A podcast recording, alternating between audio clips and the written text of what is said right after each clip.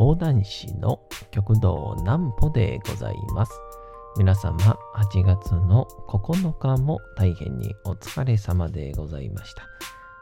お休みの準備をされる方、もう寝るよという方、そんな方々の寝るおともに寝落ちをしていただこうという講談師、極道南歩の南歩ちゃんのお休みラジオ。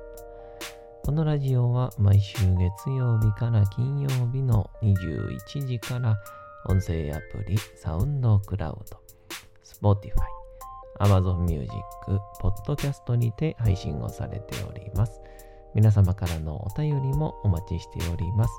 お便りは極道南歩公式ホームページのおやすみラジオ特設ページから送ることができます。内容は何でも結構です。ねえねえ聞いてよなんぽちゃんから始まる皆様の日々の出来事や思っていることなどを送ってください。ご希望の方にはなんぽちゃんグッズプレゼントいたしますので、住所、お名前お忘れなくと。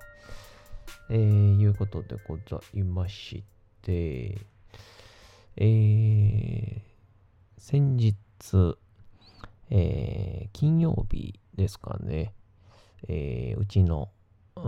ん。極道南左衛門、そして、えー桂、えー文之助師匠という落語家の、えー師匠の、えーお二方のですね、えー年に2回あるのかな？のお勉強会の、えー最終回が、えーありまして、で、うちの師匠は、えー、やぶい元気というお医者様の話と、えー師匠のお箱でございます、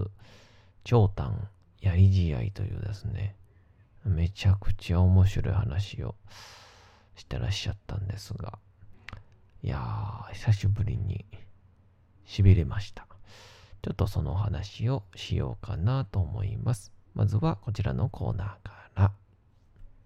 なんぽちゃんの明日は何の日？さて、明日が8月の10日でございます。一応あのーオリンピックもね、えー昨日終わりまして、次は、えーパラリンピックが始まるということで、結構ね、海外ではこのパラリンピックの方が結構盛り上がるみたいですから、えーぜひとも皆さん、えーパラリンピックも、えー見ていただけたらなと。あの、車椅子バスケとかね、めちゃくちゃ激しくて、えー面白いですよね。まずは、あ8月10日、世界ライオンの日。南アフリカ・ヨハネスブルグに本部を置く。非営利団体。アフリカンパークスが8月10日に記念日制定した国際デーの一つと。ワールドライオンデイ世界ライオンの日。百獣の王と称され食物連鎖の頂点に立っているライオンは近年絶滅の危機に瀕している。その事実をより多くの人に知ってもらいライオンの保護を世界で喚起していくことが提唱されております。ちなみにライオンはオスにたてがみがありますがたてがみの色がより黒いオスがメスにモテるそう。ですがライオンのオスメス間では圧倒的にメスが優位とされまた繁殖期にもなると交尾時間は1分前後と短いものの1日に50回以上メスに求められるためそれが一因でたてがみの色が黒く持てるオスはたてがみが茶色いオスよりも寿命は短い傾向にあるのだとかと。はあ。あのー、ライオンキングのね、シンバのお父さんは茶色でしたけどもね。で、シンバのお父さんを騙して殺したのは黒いライオンでしたけどもね。果たしてその説は本当だったんでしょう。ライオンキングっていまだに見ても面白いですもんね。うん。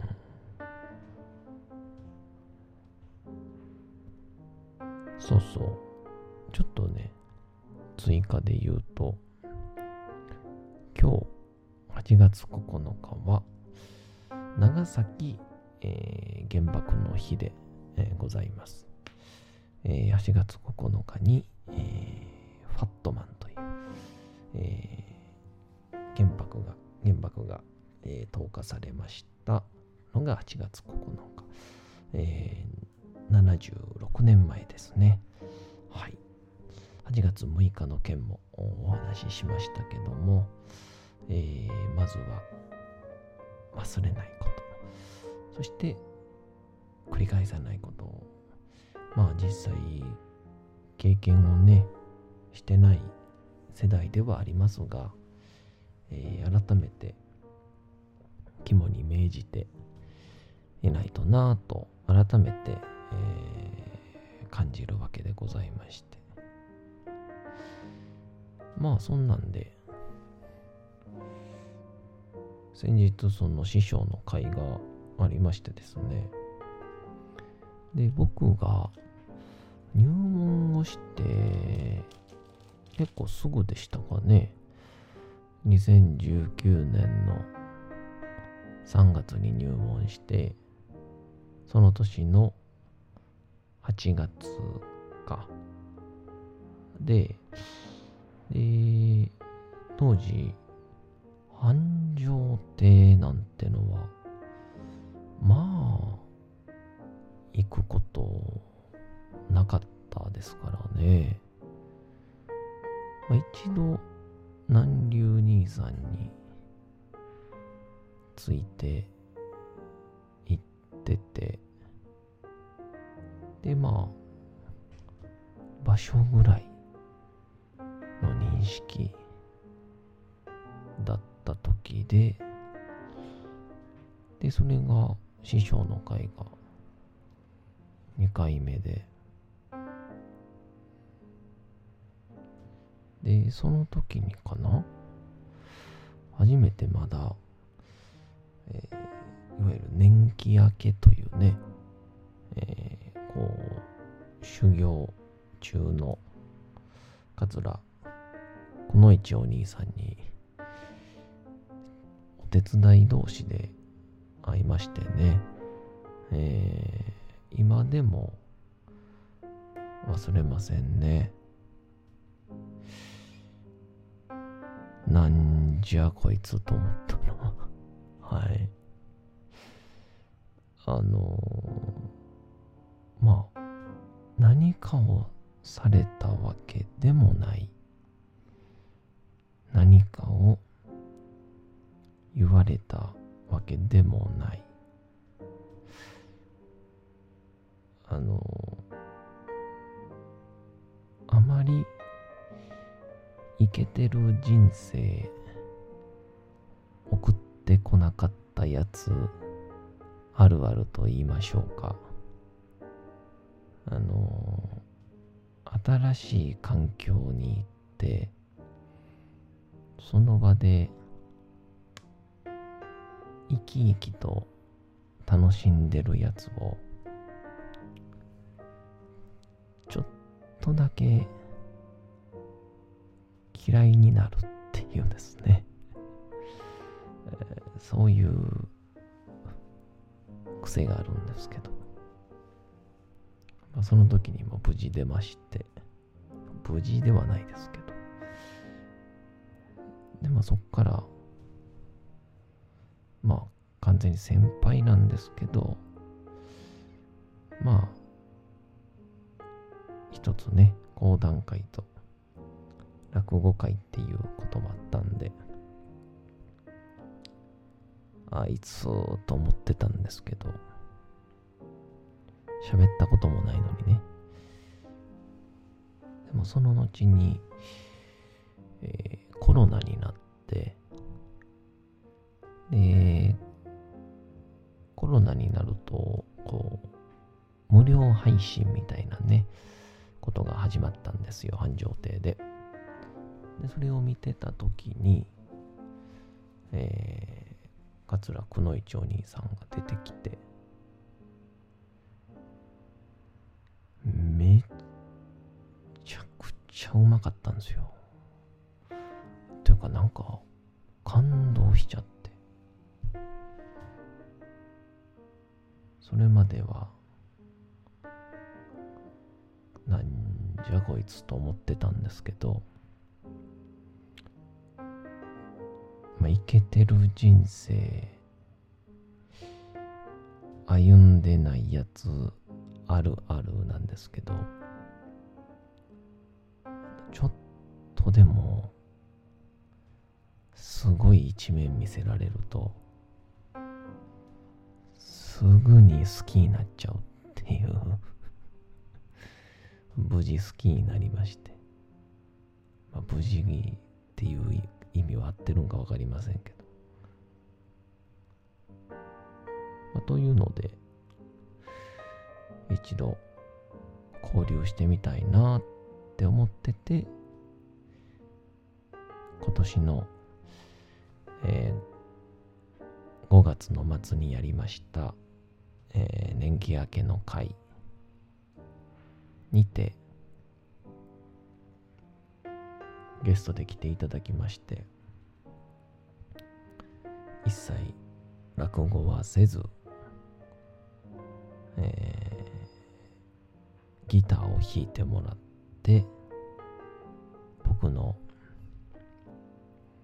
極道南歩の、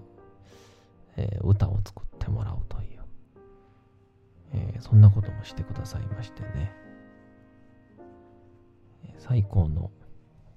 思い出になるとともに、えー、僕が大好きになっちゃったんですけど、えー、そんなお兄さんでございました。まあそんな感じで、いろいろ経験をした桂文之助、極道南左衛門二人会なんですけど、えー、まあ、あの文之助師匠がね、えー、もともと弱松というお名前だったらしくて、で、まあ、この弱がつくのでわかると思うんですけど、えー、死弱師匠のお弟子さんでいらっしゃって、で、僕は、死弱師匠とかって言ったら、もう YouTube でしか知らないお方なんですけど、なんかこう、雰囲気というかは全然似てらっしゃらないなとは思ってたんですけどふとしたところどころに小尺師匠の雰囲気もある反面こうすごくシンプルに素材の味を楽しませてくださるような雰囲気も混じっているような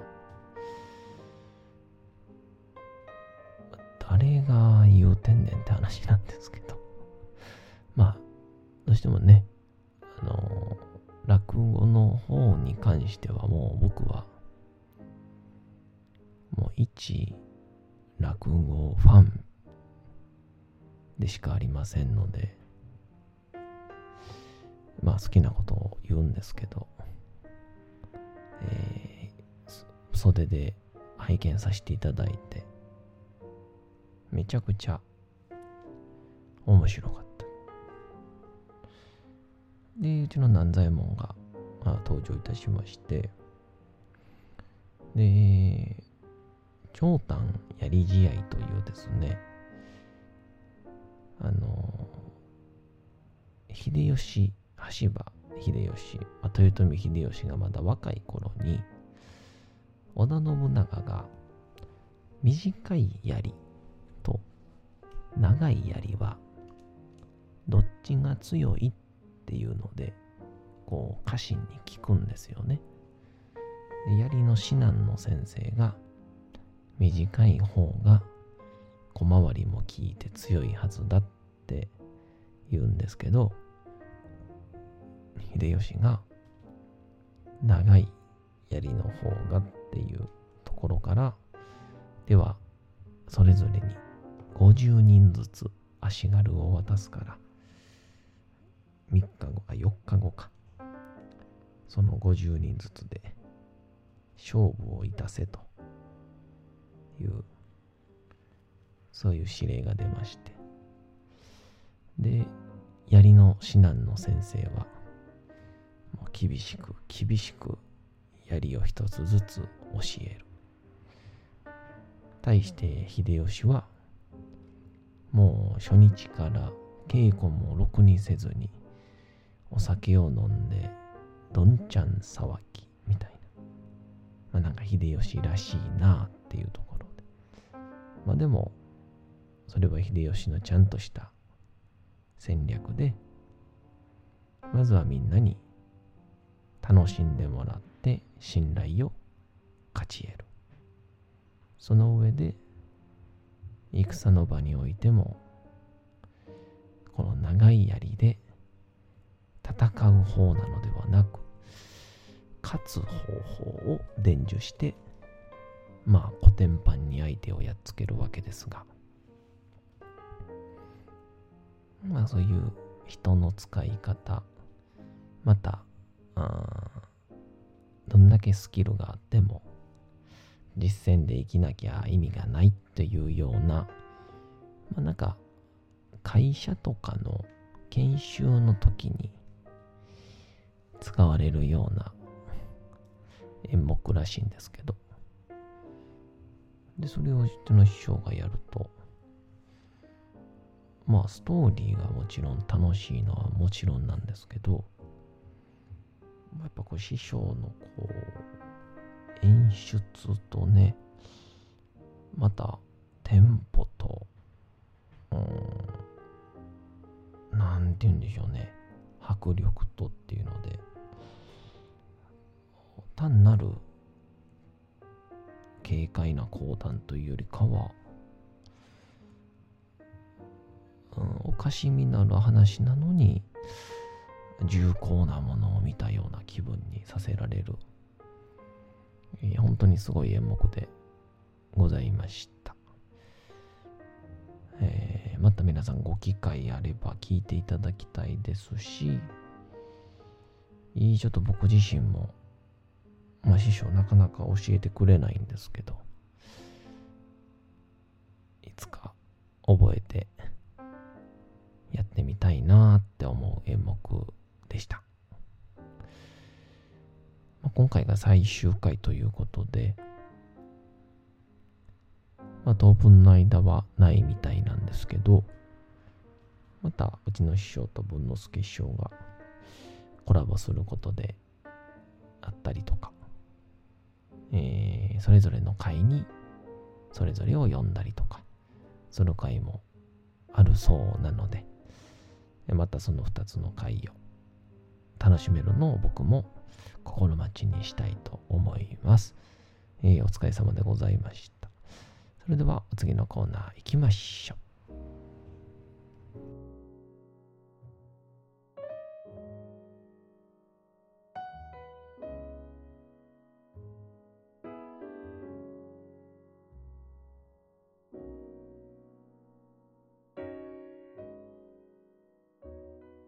さて、時刻はうとうと朗読会の時間となりました。皆様、小さい頃眠れなかった時に、お父さん、お母さん、おじいちゃん、おばあちゃん、お世話になっている方に本を読んでもらった思いではないでしょうか。なかなか眠れないという方のお力に寝落ちをしていただければと、毎日様々な物語、小説をお届けしております。さて、本日もお読みいたしますのは、チャーリー・チャップリンの自伝でございまして、若き日々でございます。さて、えー、チャップリンがどういう風なお話になっていくんでしょうか。本日もお楽しみください。えー、過去のアーカイブバックナンバーは第201回目からやっております。だいたい20分ぐらいのところからスタートするので、えー、これまでの流れももしよければお聞きください。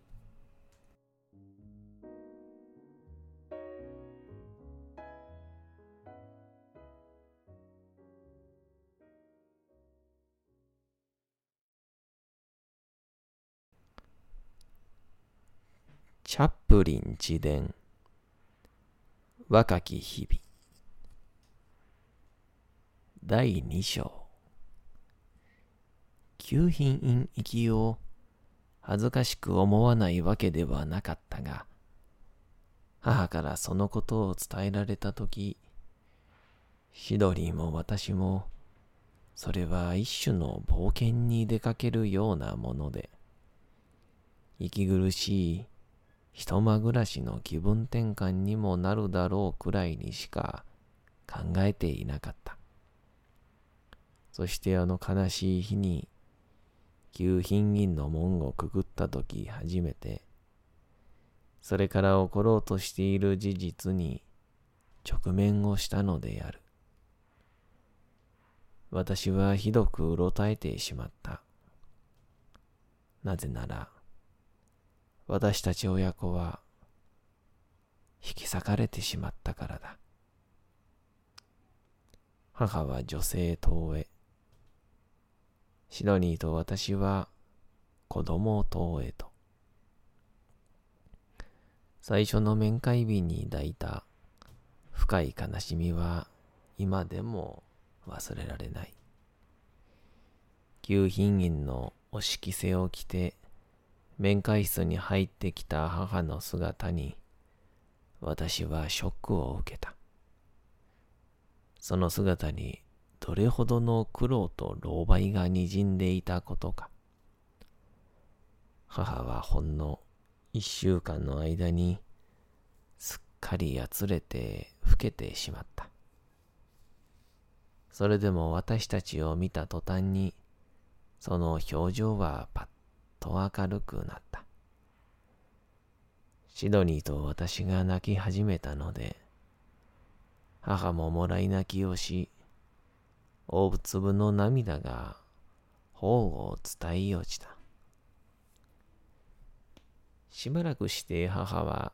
落ち着きを取り戻し、私たち三人は粗末なベンチに腰掛けた。膝に置かれた我が子の手を母は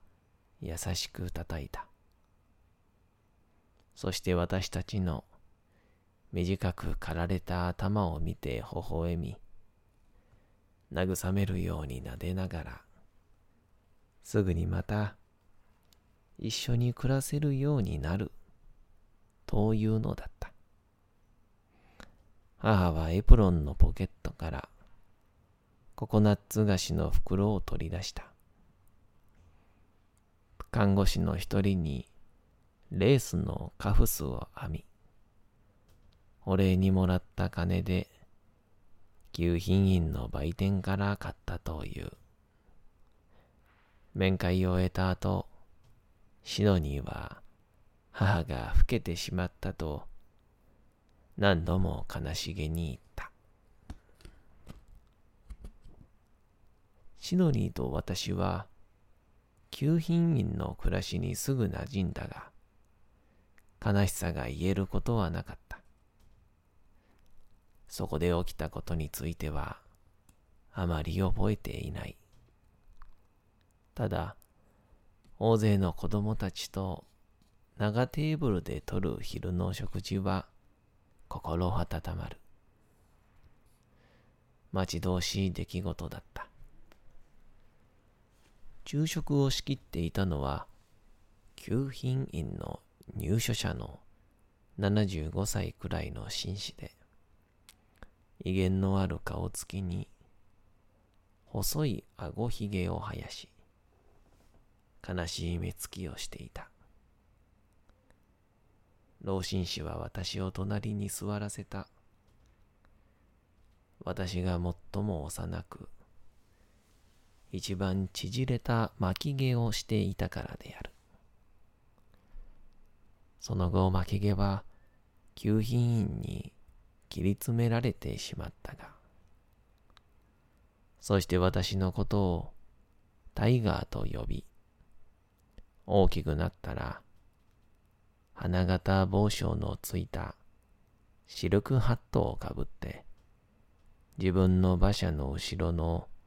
座席に腕を組んで座ることになるだろうと予言をした。